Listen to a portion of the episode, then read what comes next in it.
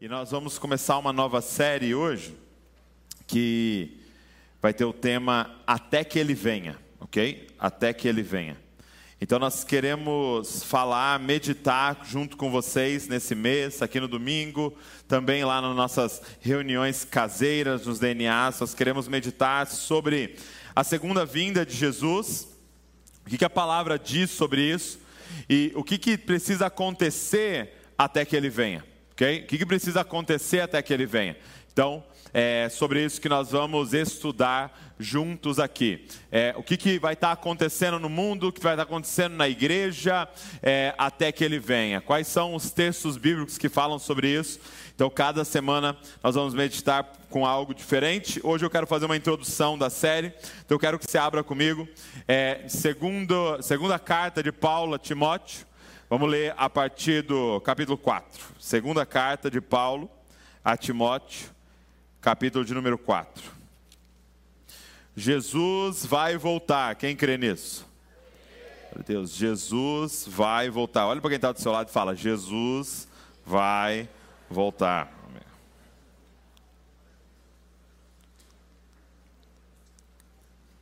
Segunda carta que Paulo escreveu a Timóteo. Timóteo era um filho da fé de Paulo e também um companheiro de ministério, um companheiro de jornada. Então, Paulo escreve essa carta a Timóteo para que ele pudesse ter orientações do que fazer nas igrejas que ele estava pastoreando e as igrejas que ele plantaria, ok? Então, Paulo está dando várias orientações a Timóteo.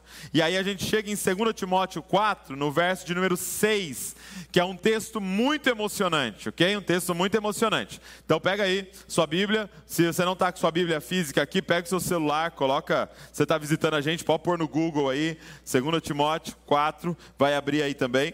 A partir do versículo 6, diz assim, olha, presta atenção. Quanto a mim, já estou sendo oferecido por libação e o tempo da minha partida chegou. Combati o bom combate, completei a carreira, guardei a fé. Desde agora me está guardada a coroa da justiça, que o Senhor reto juiz me dará naquele dia, e não somente a mim, mas também a todos os que amam a sua vinda. Feche seus olhos. Papai, obrigado.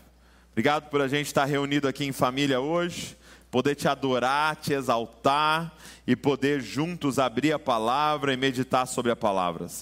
Nós queremos pedir, Espírito Santo, fala com a gente, ministra o nosso coração aqui nesta noite nós precisamos, nós necessitamos ouvir tua voz, Pai. Para a gente não é opcional, Senhor, é uma questão de vida ou morte, Pai. Que o Senhor fale com a gente e nos direcione. Então, vem, Espírito Santo, e guia-nos em toda a verdade, Pai. É o que nós te pedimos, no nome de Jesus. Amém. Você pode dizer amém? amém. Glória a Deus. Gente, como eu disse, essa é a carta que Paulo está enviando para Timóteo. E ele chega nesse ponto bastante emocionante, né? Por quê? Porque Paulo está claramente dizendo a Timóteo. Então você imagina um pai para você escrevendo isso. E basicamente ele está dizendo: Timóteo, é muito provável que essa seja a última vez que nós vamos nos falar. É muito provável que essa seja a última carta que eu estou enviando para você. É muito provável que essas sejam as nossas últimas palavras. Porque, Timóteo, eu sei, eu sinto que a espada já está no meu pescoço, que está muito próximo o dia da minha partida. Paulo estava falando sobre morrer. Ele estava dizendo: Eu sei que está próximo o dia que eu serei executado. Paulo foi decapitado. Então, é, é, é um momento muito emocionante. Você imagina Timóteo lendo isso, muito provavelmente com lágrimas nos olhos. Ele lendo, eu já estou sendo derramado como uma oferta de bebida. Ou, em outras versões, diz como libação. Está próximo o tempo da minha, minha partida. Ele está dizendo, estou sendo entregue como oferta. É, em uma linguagem popular, ele está dizendo, é, é, Timóteo, eu já derramei tudo. Timóteo, eu já dei tudo. Eu já preguei tudo que tinha que pregar. Eu já fui em todos os lugares que tinha que ir. Eu já plantei todas as igrejas que tinha que plantar. Eu já fiz tudo, Timóteo. Eu estou vazio, Timóteo. Que maravilha chegar no final e poder dizer isso. Combati o bom combate. E é interessante esse, esse termo de oferta de libação. O que, que é isso? Era lá, lá no, no, templo, no Antigo Testamento, quando eles iam sacrificar o cordeiro, eles jogavam um líquido em cima do cordeiro para que subisse um cheiro agradável ao Senhor. A família da Val tinha lanchonete. Quando eles abriam a lanchonete, o que eles faziam? Colocava bacon na chapa. Já viu no pica-pau? O pessoal vinha voando assim. Então, tinha que subir o aroma, aquele aroma da gordura sendo queimada. Então eles jogavam um líquido que era, era a libação, que era jogada em cima do cordeiro para que aquele cheiro subisse. O que, que Paulo estava dizendo? O que Paulo está dizendo para a gente é que ninguém aqui vai morrer como cordeiro, ninguém aqui vai morrer por, pelo pecado dos outros. Não, já morreu um cordeiro santo que tirou o pecado do mundo. O que, que nós somos agora? Esse líquido líquido que é jogado em cima do cordeiro, para que suba o sacrifício dele para todas as nações, para que todos saibam que o cordeiro de Deus foi sacrificado e tira o pecado do mundo. Ele está dizendo, Timóteo, eu já fui derramado. E aí ele diz, né? Eu combati o bom combate, eu completei a carreira, eu guardei a fé. E ele fala assim: Olha, desde agora me está guardada a coroa da justiça, que o Senhor reto juiz me dará naquele dia. Gente, é, é uma carta no leito de morte. Se você estivesse no seu leito de morte, e você fosse trocar as últimas palavras com seu filho, com a sua filha, com alguém que você ama muito, o que, que você diria? Últimas palavras. Médico disse: Ó, não passa de amanhã. Você sabe a data. Últimas palavras sobre o que você falaria. Com certeza você falaria sobre aquilo que é mais caro ao seu coração, aquilo que é mais precioso, aquilo que baseou sua vida inteira, aquilo que realmente importa, sobre o que você falaria. Paulo fala o seguinte: desde agora, me está guardada a coroa da justiça que o Senhor reto juiz me dará naquele dia. Paulo decide falar sobre aquele dia. Que é aquele dia, gente? A volta de Jesus. Sabe, aquilo que sai da boca do apóstolo, no seu, na sua última carta, na sua última, nos seus últimos conselhos, é falar: Timóteo, eu só consigo pensar numa coisa, naquele dia, Timóteo. Porque tudo que eu fiz foi pensando naquele dia. Essa expressão naquele dia faz referência ao retorno de Jesus. Então eu comecei falando para vocês, ei, Jesus vai voltar. E por que, que a gente fala vai voltar? Né? Então talvez tenha uma galera aqui nos visitando, né? E eu queria que você entendesse isso. Por que, que crente fala que Jesus vai voltar, gente? Jesus está voltando, né? Às tem alguém gritando na praça lá, Jesus está voltando. Por que, que a gente fala isso? Isso é muito interessante porque foi uma grande confusão na maioria das pessoas, e principalmente os judeus, que estavam aguardando a vinda do Messias. Os judeus, gente, até hoje, eles oram, eles, eles, é, é, eles declaram as profecias, dizendo: venha, vem o, o, Messias aguardado, o descendente de Abraão, o descendente de Davi, que vai sentar no trono eternamente, aquele que Deus prometeu que vai governar sobre todo o planeta. Vem, o Messias, o Cristo. E aí, quando Jesus vem, é, eles ficam confusos com uma coisa. O que eles não entendiam é que a vinda de Jesus para ser o rei e, e para governar sobre todas as nações aconteceria em duas etapas. Aconteceria com dois momentos. Era um mistério que eles não compreendiam, que ele primeiro viria para cumprir uma parte da missão, ele iria aos céus, ser coroado rei e retornaria para governar sobre todas as coisas. Mas por quê? Os discípulos achavam que ele viria na sua primeira vinda, né? E os discípulos começam a seguir ele. Tanto que é interessante ter uma passagem que tem uma mãe de um discípulo. Gente, o cara apelou para a mãe. A mãe do discípulo chegou para Jesus e falou: Jesus, põe meu filho para sentar ao seu lado no governo. E era literal, ele não estava falando sentar no seu lado lá no céu. Ela estava falando para ser um ministro. Pô, Jesus, põe meu filho de ministro da educação. Põe meu filho ali de ministro da Justiça. Põe meu filho ali de ministro do esporte, pelo menos. Ela estava tentando cavar uma posição ali no governo. Porque qual era a ideia deles? Jesus veio resolver o problema. Qual era o problema? Os romanos. Não sei se você sabe, mas nós estamos falando do século I, quando Jesus vem, o século I, os romanos haviam dominado sobre Israel. Israel agora era dominada por esse império romano. Então eles pagavam impostos aos romanos. As leis impostas eram dos romanos. Eles eram ali muitas vezes espancados pelos romanos. Tinha guarda em toda parte, guarda romana naquela cidade. Eles não podiam mais fazer o que eles queriam e eles eram abusados por esse império que veio na terra deles e tomou a terra deles. Então na cabeça deles é: beleza, o Messias chegou, o que, que ele vai fazer? Ele vai organizar um exército, nós vamos começar uma rebelião aqui, uma rebelião santa, e nós vamos expulsar o problema daqui, e aí ele vai sentar no trono e vai governar, e Israel vai ser poderoso na terra através do Messias que veio. Eles queriam resolver o problema, mas o que eles não sabiam? Que os romanos não eram o problema. Os romanos não eram o verdadeiro problema. Que Jesus teria que resolver outro problema. Que na verdade a gente vai chamar de o problema. A raiz de todos os problemas. Sim, o que dominava sobre os romanos, mas que também dominava sobre os judeus, que também dominava o coração de Israel. Ele veio resolver o problema. Gente, se a gente tivesse, é, tivesse aqui agora e falava, e a gente está falando aqui, Maranata, vem Senhor Jesus para resolver o problema, do que, que você estaria falando? O que, que você acha que é o problema?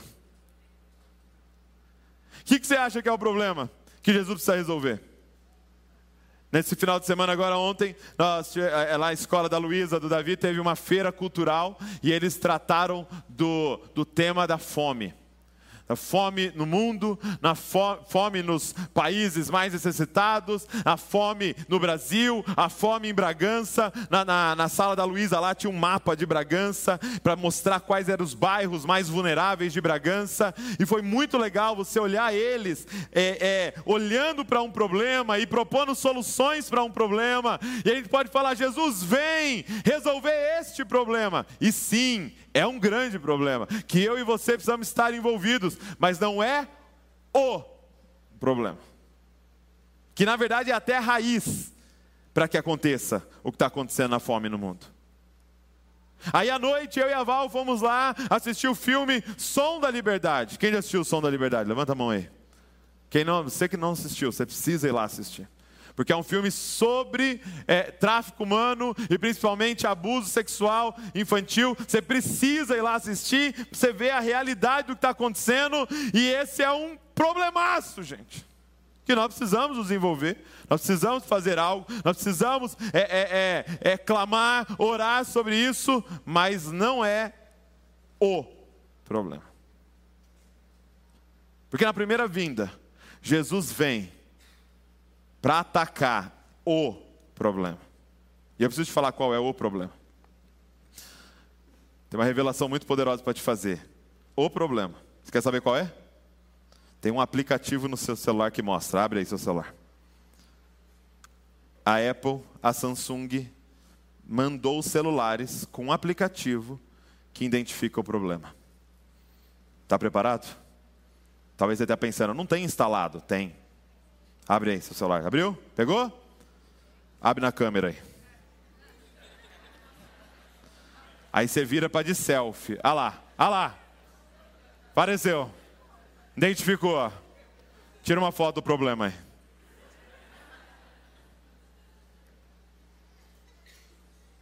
O problema que ele veio resolver é o pecado e, consequentemente, a morte. Não adiantava ele vir para organizar um exército, preparar uma equipe de governo e sentar no trono, se a equipe de governo dele continua sendo habitada e controlada e escrava do pecado. Então, a primeira vinda, ele vem como um cordeiro. Para quê? Para morrer no nosso lugar e para pagar a dívida nossa do pecado, para que não haja mais condenação, mas mais do que isso, para nos livrar da escravidão do pecado. Então hoje todos que estão em Cristo Jesus, o Cordeiro de Deus que tira o pecado do mundo, hoje são livres do pecado. Eu vim declarar que você é livre do pecado.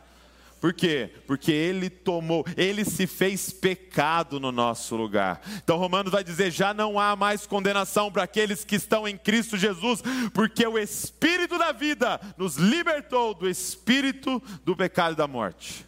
Nós somos livres. Então, na primeira vinda, ele vem como cordeiro para atacar o pecado.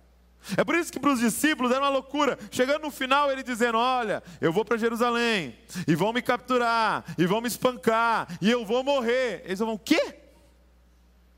Nós estamos aqui tudo organizando o governo. Como é que você vai morrer? Sim, eu vou morrer no lugar de vocês. Essa é a boa notícia. Eu decidi, Deus, o Pai, decidiu enviar seu único filho para morrer no nosso lugar, para que a gente tenha vida eterna. Aí ele diz: agora que eu paguei o preço, agora vão e façam discípulos de todas as ações, batizando eles em nome do Pai, do Filho e do Espírito Santo, ensinando eles tudo o que eu ordenei para vocês. Então o que, que ele está dizendo? Agora nós vamos espalhar essa notícia por toda a terra, de que ele veio e de que ele virá, de que ele veio para pagar pelos nossos pecados, para nos libertar da escravidão do pecado, que agora você é livre em Cristo Jesus, se você aceitar o senhorio dele. Vá por toda a terra. Tanto que Mateus 24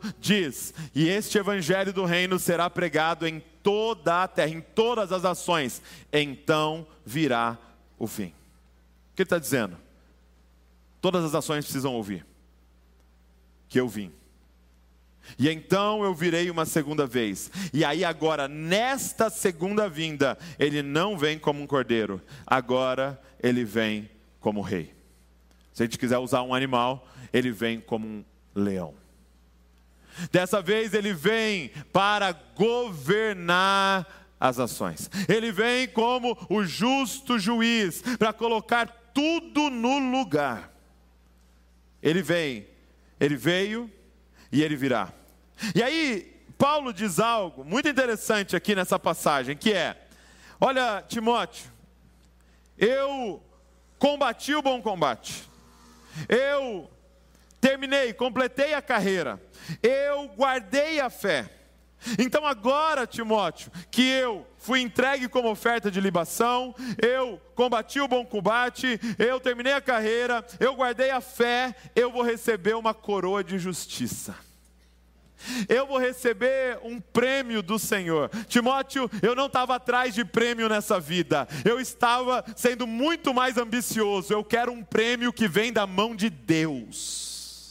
Eu não estava buscando prestígio nessa vida, aplausos aqui. Eu quero que vem da mão do Senhor, essa coroa de justiça. E aí ele diz assim: presta atenção. E não somente a mim vai ser dada essa coroa, mas também a todos.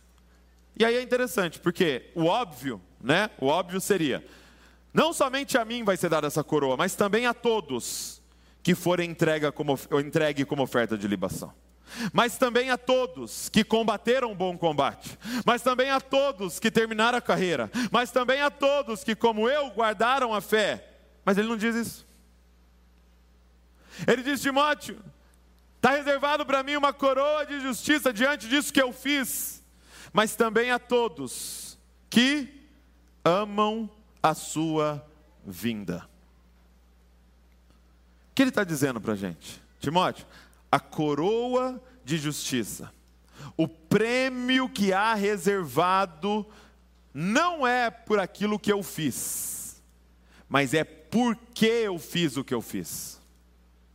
Não é simplesmente combater o combate, não é simplesmente terminar a carreira, não é simplesmente gastar a sua vida. A pergunta é: por que você está gastando a sua vida? Por que você está combatendo um combate? Por que você está terminando a carreira? Ele está dizendo: porque eu amo a vinda do Senhor. Timóteo, eu fiz tudo isso porque eu amo a vinda do Senhor. E entenda uma coisa: quando Paulo diz eu amo a vinda do Senhor, ele não está falando sobre um evento. Ele não está falando, eu amo o evento que vai acontecer de Jesus das nuvens e vindo e todo olho verá e tal. E Timóteo, eu fico estudando as conspirações, eu fico tentando calcular a data, Timóteo, eu fico assistindo todos os vídeos que eu posso de quem que é o cavaleiro do não sei o que e tal, Timóteo, porque esse evento me, me fascina, Timóteo. Que é fascinante, sim ou não? Quando você recebe no zap Olha aí, evidências que Jesus está voltando. Aí tem lá, tal, acontecendo um monte de coisa e tal. Olha o que aconteceu em tal igreja, caiu um raio na igreja depois que o pastor falou não sei o que e tal. Você fala, Jesus está voltando. E às vezes a gente ama mais o evento da volta de Jesus do que Jesus. A gente quer saber mais sobre as teorias do que sobre quem é Cristo. Paulo não está dizendo eu amo um evento. Paulo está dizendo eu sou completamente apaixonado por Cristo. Portanto, eu amo a vinda do Senhor. Amar a vinda do Senhor é só uma expressão para dizer eu amo o Senhor. Então eu tenho um tipo de vídeo que me emociona. Sim, eu, eu a Val fala que eu não, né, não sou muito de chorar, né? Alguns falam que sou um coração de pedra tal, mas não, mentira. O coração é mole e tal, mas é que eu né, seguro as lágrimas. Mas tem um tipo de vídeo que se eu assistir, cara, eu preciso ficar segurando assim. Que é pai voltando de guerra e encontrando filho. Ah, meu amigo. Eles põem a criancinha vendada lá na, na, né, na, na, na quadra da escola, e ela está lá, aí o pai fardado vem de por trás. Né? Aí o pai fardado chega assim e rela no menino. Aí o menino vira e o pai, que ele não vê há dois, três anos, está ali na frente dele. Aquele menino vem correndo, pula. Está vontade de chorar aqui, ó. Pula no pescoço dele e abraça. E aquele abraço, você vê que o menino quer quase que entrar dentro do pai, assim, né? Não quer soltar o pai e o pai abraçado com ele, aquele choro acontecendo e tal. Eu te pergunto: esse menino ama esse evento? Não. Esse menino ama o pai. Ele não via o dia em que o pai chegasse, o pai voltasse, o pai viesse. Nós estamos dizendo aqui sobre alguém que ama a vinda do Senhor, ama o fato de que o Senhor um dia irá voltar e nós estaremos eternamente com Ele na terra, governando sobre todas as coisas. Ele está dizendo, Timóteo, só tem um jeito de combater o bom combate. Só tem um jeito de ser entregue como oferta de libação. Só tem um jeito de é, terminar a carreira e guardar a fé. Se você ama o dia do Senhor.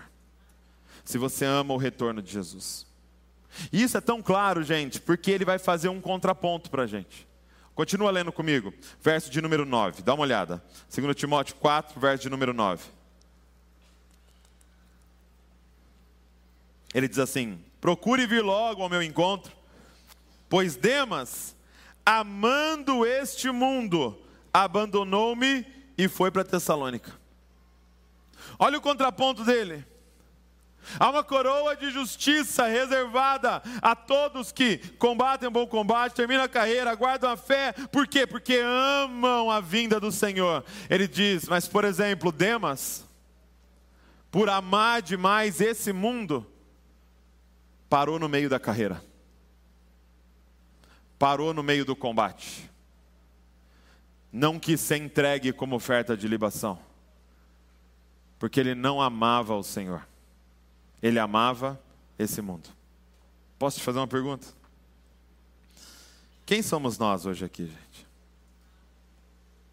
Será que nós parecemos mais com estes que irão receber uma coroa de justiça ou parecemos mais com Demas? Paulo está fazendo um contraste aqui. O que é que você ama?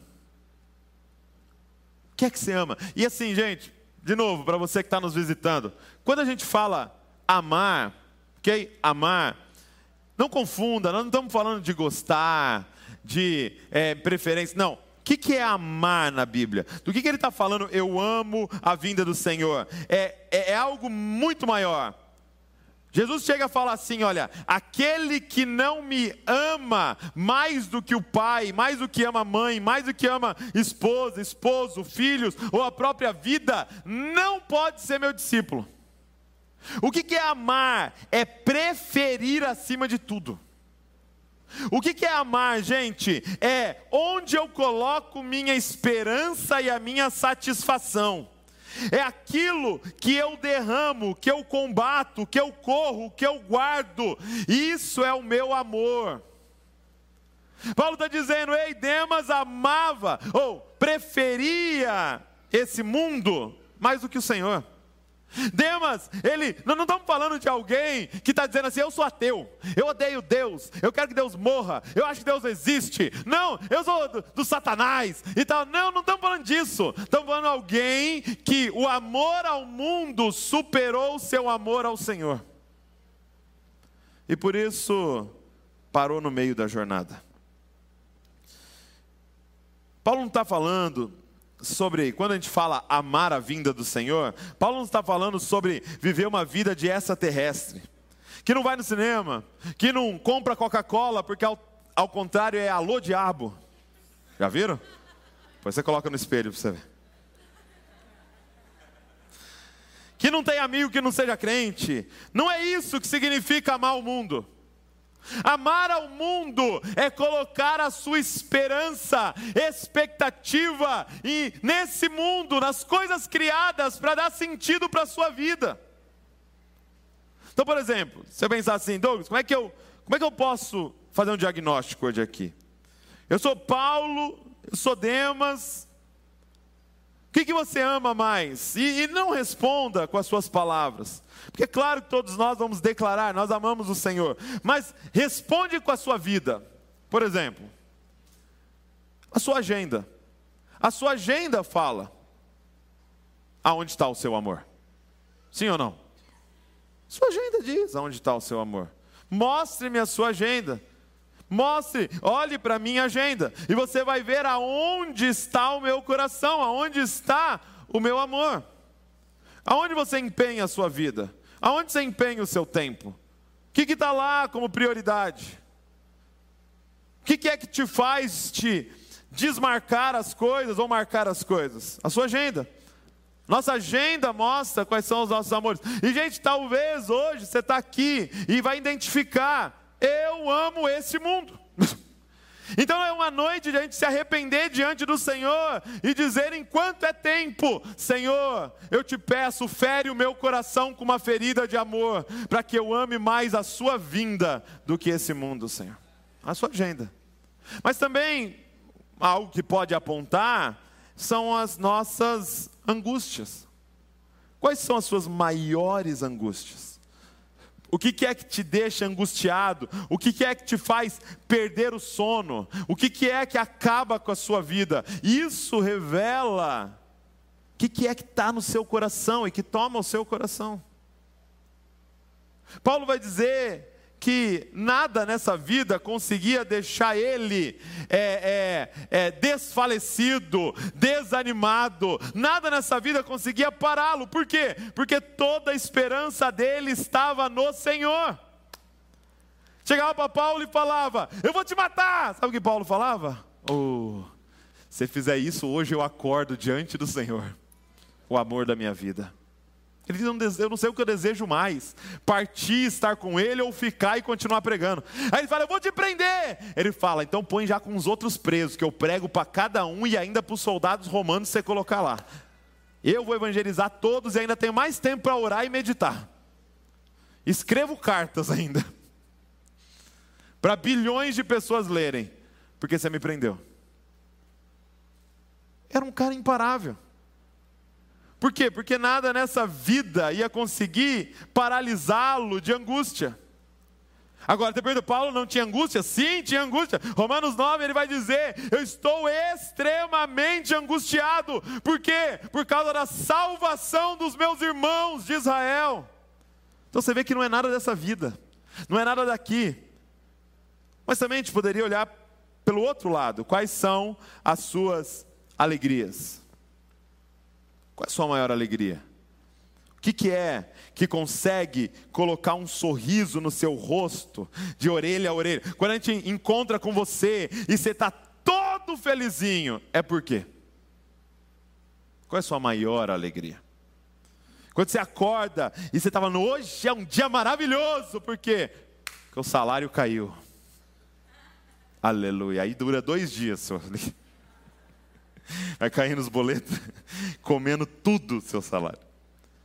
Qual é a sua maior alegria? Olha que interessante. Jesus envia os discípulos de dois em dois para que eles fossem pregar, fossem para o ministério. Eles vão pregando tal e eles voltam. E aí um grupo volta com um sorriso, meu amigo, de orelha a orelha. E aí Jesus, quem foi que está com essa cara? Estou parafraseando, ok? O que, foi que estão tão alegres? Você não acredita? Os demônios obedecem a gente. Eu cheguei, coloquei a mão e falei, sai capeta. O cara, pum, saiu na hora, no nome de Jesus. Sabe o que Jesus falou para eles? Não se alegrem com isso. Alegrem-se pelo fato do nome de vocês estar escrito no livro da vida. Olha o que ele faz. Ele fala: não coloca nem mesmo a alegria das alegrias no seu ministério. Porque a alegria das alegrias é o fato de que vocês estavam a passos largos para o inferno, mas eu entrei na vida de vocês, eu paguei o preço pelo pecado de vocês, e agora eu adotei vocês como filhos, e vocês são herdeiros de Deus e co-herdeiros com Cristo Jesus. Ah, meu amigo, isso deveria acordar a gente todo dia com um sorriso no rosto. Imagina seu filho vendo você sorrindo e falando: Que foi, pai? Sou salvo, filho. O pai vai estar com Cristo eternamente. E nada pode me separar do amor de Deus que há em Cristo Jesus, meu filho. E aqui aquele sorriso, pelo motivo certo. Sabe, a gente poderia também olhar para os nossos medos, quais são os nossos maiores medos? Isso aponta ou também ao contrário, a gente poderia olhar para quais são os nossos maiores sonhos. O que, que você ama mais? Jesus ou a sua vinda? E sabe, gente, eu acho que é importante, de novo, conversando com os meus amigos que estão aqui, estão nos visitando, para você que está começando a caminhada, é importante eu te falar por que, que a gente fala tanto sobre amar a Deus acima de todas as coisas. Por exemplo, por que, que a gente canta tanto? Nós ficamos aqui 40 minutos cantando para Deus, falando Yeshua, nós te amamos. Você que está visitando Yeshua é Jesus em hebraico, tá? Nós te amamos, Jesus, nós te amamos. Toda honra, toda glória, todo louvor seja dado a ti. Eu derramo aos teus pés tudo que eu sou, tudo que eu tenho é teu, é para o teu louvor, é para a tua glória. Por que, que a gente canta tanto? E como eu disse, por que, que ele chega e fala: se você me amar, se você não me amar, mais do que sua mãe. Ah, Jesus, mais que a mãe, Jesus? mais que seu pai, mais que os seus filhos, mais do que a si mesmo, você não pode ser meu discípulo. Porque muita gente olha para isso e pensa: meu Deus, Deus é carente. Deus está desesperado. Pondo uma arma na cabeça dos outros, falando: ou você me ama, ou você vai ser condenado eternamente. Aí você fala: tá bom, tá bom, tá bom. Jesus te amo. Por quê? Que nós ficamos cantando 40 minutos aqui que a gente ama Jesus e que Ele está acima de todas as coisas na nossa vida, que ninguém se compara a Ele. E por que nós vamos fazer isso semana que vem de novo? E tem um grupo que ainda vem de terça para também cantar. E ainda chega no carro e põe uma música no carro para cantar mais um pouco. E chegando no banho, põe outra música. E em casa vai cantar mais alguma música. Por quê? Eu quero te explicar.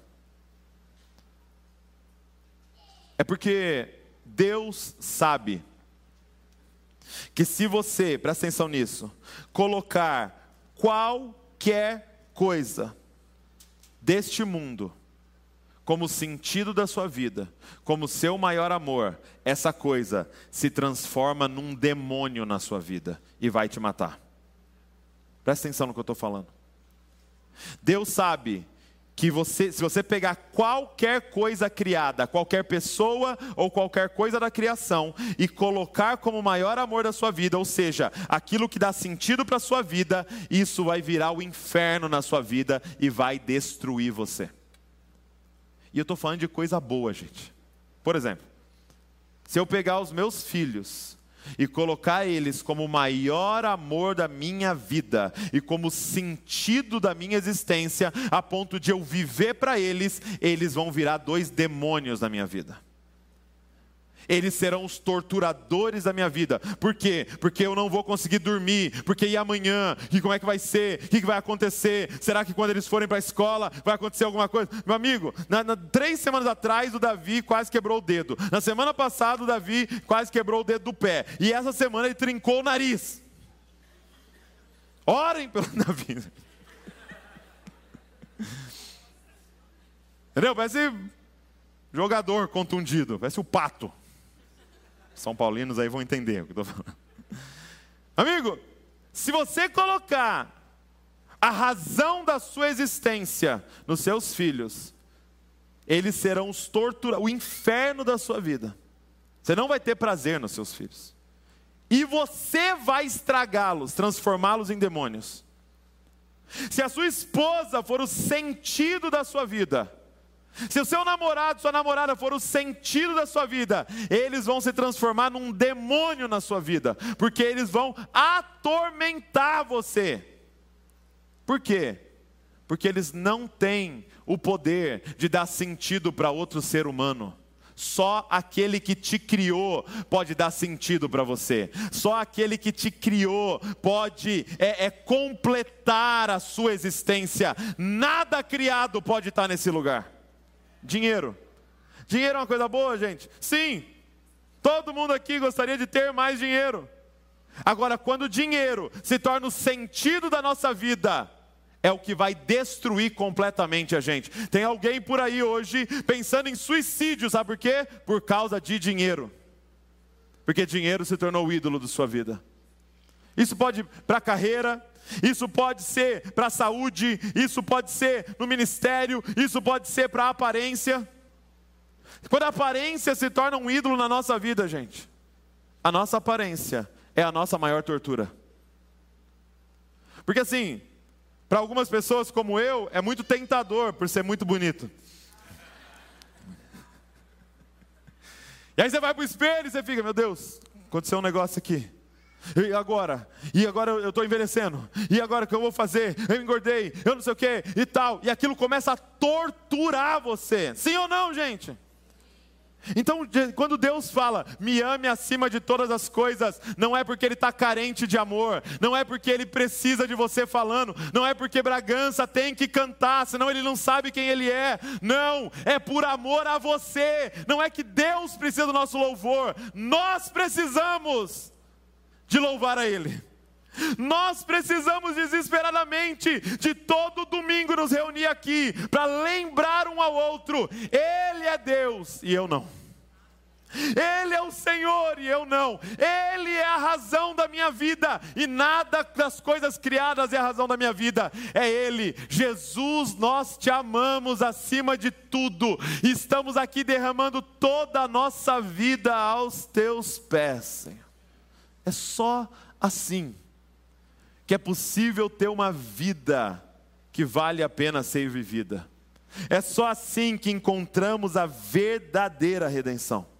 Eu viajei na semana passada com o Elinho e ele estava me contando de um diálogo de Agostinho que ele leu, muito interessante, que Agostinho pergunta para algumas pessoas assim: é, qual é o, o, o segredo da felicidade? Qual é o segredo da felicidade? Aí as pessoas respondem assim para Agostinho: olha, o segredo da felicidade é, é realizar os seus desejos. Né? Isso é o segredo da felicidade. Qual que é o seu desejo? Realizar o seu desejo é o segredo da felicidade. Ele falou: olha, tem um certo sentido, mas não é. Por quê? Porque no momento em que a gente põe a mão no nosso desejo, a gente entra num novo processo, que é não perder aquilo que a gente conseguiu conquistar. E aí você não é feliz. Então a pessoa pensa: eu quero essa mulher, eu quero essa mulher, eu vou e tal, eu consegui. Agora não posso perder essa mulher, não posso perder essa mulher, não posso perder essa mulher. Meu Deus, ela olhou para o lado, ela, foi, ela não respondeu a mensagem. E agora, o que, que eu faço? E você continua não sendo feliz. Ah, eu quero esse dinheiro, eu quero esse dinheiro, eu quero esse dinheiro. Consegui. Agora não posso perder esse dinheiro, não posso perder esse dinheiro. E agora você precisa trabalhar na manutenção de ser rico. E você não é feliz. E aí Agostinho diz: então, talvez só haja um jeito de ser feliz.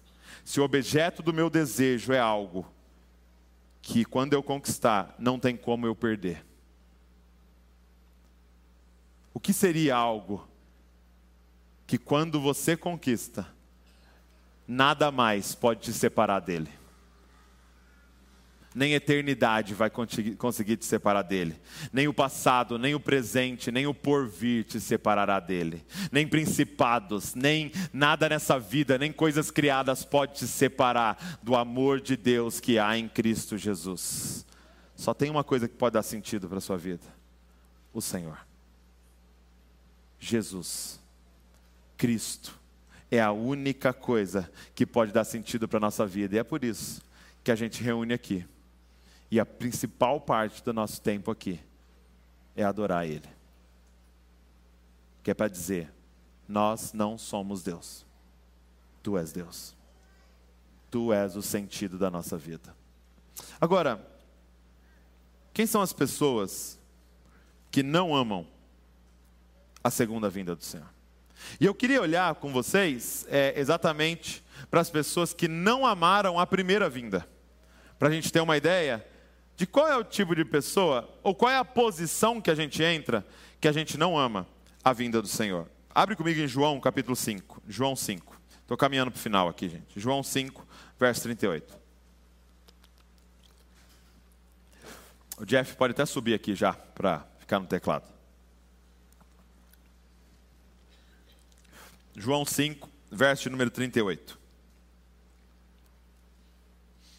Você vai ver aqui em João 5, que é um diálogo muito interessante, é, que Jesus está falando com é, exatamente com os religiosos que não é, estão recebendo ele como Messias.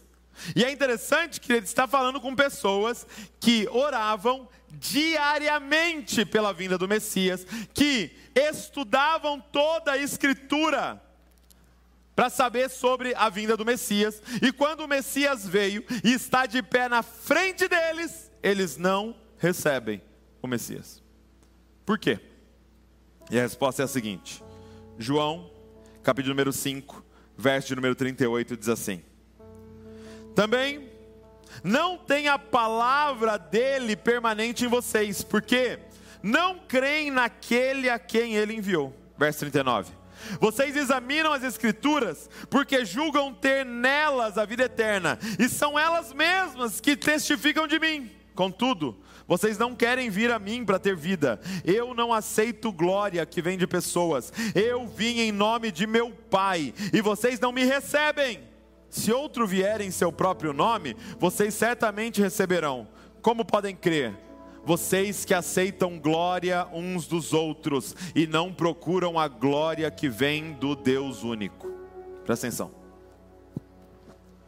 Por que que esses homens não receberam o Messias, apesar de novo de ser alguém que está aguardando o Messias, de ser alguém que estudava sobre a vinda do Messias e de ser alguém que orava diariamente pedindo a vinda do Messias? Como pode esses homens não receberem o Messias? E ele responde. Eles dizem: o problema, Jesus está dizendo, o problema é que a minha vinda frustrou vocês. Porque eu vim completamente focado na glória de Deus, e o interesse do coração de vocês é a glória de vocês. Vocês acharam que eu ia vir para servir vocês, para ajudar vocês a terem mais glória na vida de vocês, mas eu vim com o um único objetivo: glorificar o meu Pai. E aí eu te respondo: por quê? Que não é mais pregado sobre a vinda de Jesus? Por que, que a gente não fala sobre a segunda vinda de Jesus como deveria falar? Por que, que a maioria das igrejas passam anos sem falar sobre a vinda de Jesus? Porque falar sobre a vinda de Jesus não promete nada de melhora na nossa vida aqui. Eu não tenho nenhuma promessa para te fazer hoje à noite. Eu não tenho uma promessa de dizer, ó, se você crê na segunda vinda, sua empresa vai bombar. Não vai. Porque a segunda vinda é completamente focada na glória dele, não na nossa. E ele está dizendo: se viesse alguém em seu nome, vocês receberiam. Se viesse alguém para falar: olha, você vai ser beneficiado nisso, você vai ser beneficiado naquilo, vocês estariam dando glórias a Deus e pulando e rodopiando. Mas quando vem alguém falando: não, a glória vai ser toda de Deus, e todo joelho vai se dobrar diante de Deus, e toda língua vai confessar o nome de Deus, e todo olho vai estar tá fixo em Deus, aí vocês não me recebem. Quem são aqueles que desejam a segunda vinda? Aqueles que saíram do trono. De novo, gente, é por isso que a gente está aqui toda semana cantando, cantando e dizendo: Senhor, nós não estamos nesse trono, essa glória não é para nós. Então nós queremos todos aqui agora fixar os olhos em Ti e dizer: Seja o Senhor glorificado, que o Senhor cresça e que a gente diminua, que o Senhor cresça e que a gente diminua, seja exaltado no mais altos louvores. Senhor, o Senhor está no trono acima de tudo e de todos. Senhor, nós não queremos fazer o nosso nome famoso, nós queremos fazer o seu famoso. Senhor, nós não queremos glória para nós, nós queremos glória para o Senhor, porque glória para nós nos mata, Senhor, mas glória para o Senhor nos dá vida. Sabe o que o Senhor falou comigo? É que o trono dele, se qualquer outro sentar, é uma cadeira elétrica que vai nos matar. Gente, por que há tanto divórcio? Porque pessoas estão sentadas no trono. E aí eu quero dizer, é assim que vai ser. E a esposa quer dizer, não é assim que vai ser. Gente, por que há guerras? Por que há violência? Porque nós estamos vivendo o caos, nós estamos vivendo porque cada um está buscando a sua glória. Então Deus está atrás de um grupo de pessoas que abriram mão da sua glória e estão completamente focados na glória do Senhor. E esse grupo ama a segunda vinda de Jesus. Então, vem, Senhor. Maranata, hora vem, Senhor Jesus. Maranata, a hora vem, Senhor Jesus. Mas, meu amigo, desejar isso é, é, é ser entregue como oferta de libação, vale a pena, porque tem uma coroa de justiça reservada para mim. Meu amigo, você foi açoitado um monte de vezes, você naufragou um monte de vezes, ei, todo mundo te abandonou, Demas te deixou no caminho, você está sozinho sem capa, você não tem nem livro para ler, ei, mas eu sei que tem uma coroa de justiça reservada para mim, nunca foi sobre a minha glória nunca foi sobre o meu benefício, mas eu escolhi derramar minha vida ao Senhor. É como a gente cantou aqui. Quem é que ama a vinda do Senhor? Quem é que amou a primeira vinda? Como a gente cantou, como Maria. Que não estava na expectativa de receber um perfume de Jesus, mas que trouxe o perfume dela de casa, o perfume mais caro de um ano de trabalho, e derramou aos pés de Jesus. Nós não temos registros de que Maria recebeu dez vezes mais, sacudido, transbordante. Não, não, temos registro. Pode ser que sim, pode ser que ela tenha dez anos de perfume, mas não foi por esse motivo que ela fez, que ela derramou aquilo. É porque ela viu alguém digno de ser glorificado na frente dela. Quem ama a vinda do Senhor? Quem ama a vinda do Senhor? É a única forma de entrar no estilo de vida que a palavra de Deus nos propõe. É quem ama a vinda do Senhor. Fica de pé no seu lugar.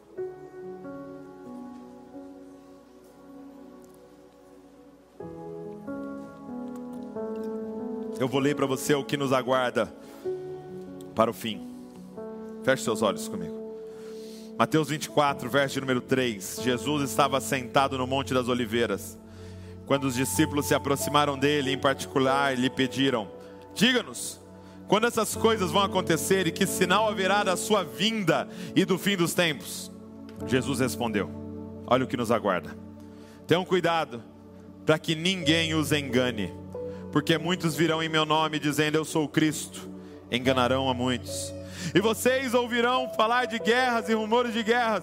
Fiquem atentos e não se assustem, porque é necessário que isso aconteça, mas ainda não é o fim.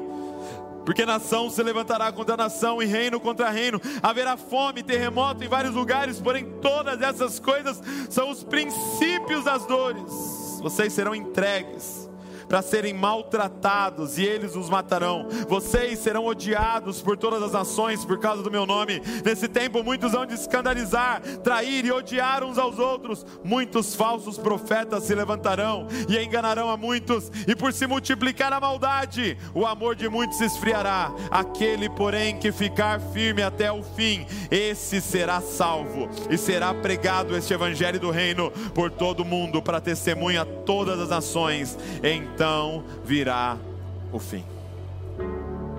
Duas coisas que Jesus deixa muito claro que nos aguardam. Primeiro, um aumento no engano. Haverá falsos profetas, haverá falsos mestres, haverá falsos cristos em toda parte. Isso é muito real. Gente, todos os dias você e eu estamos correndo perigo nós estamos lá na rede social e aí muitas vezes a gente acha que o perigo é a sensualidade que vai aparecer, mas às vezes é mais perigoso um trechinho de pregação que apareceu de um falso mestre, de um falso profeta que está te ensinando a amar essa vida. E você não ama a segunda vinda do Senhor, porque você se apaixonou por essa vida muitas vezes por causa de falsas pregações que você ouviu, mas a gente poderia ficar aqui denunciando eles e falando deles, mas hoje o Senhor decidiu falar da gente que não estuda a palavra e por isso está sendo enganado. Você tem a palavra em dez versões da sua casa. Você está sendo enganado pela sua preguiça de conhecer ao Senhor. O aumento do engano acontecerá.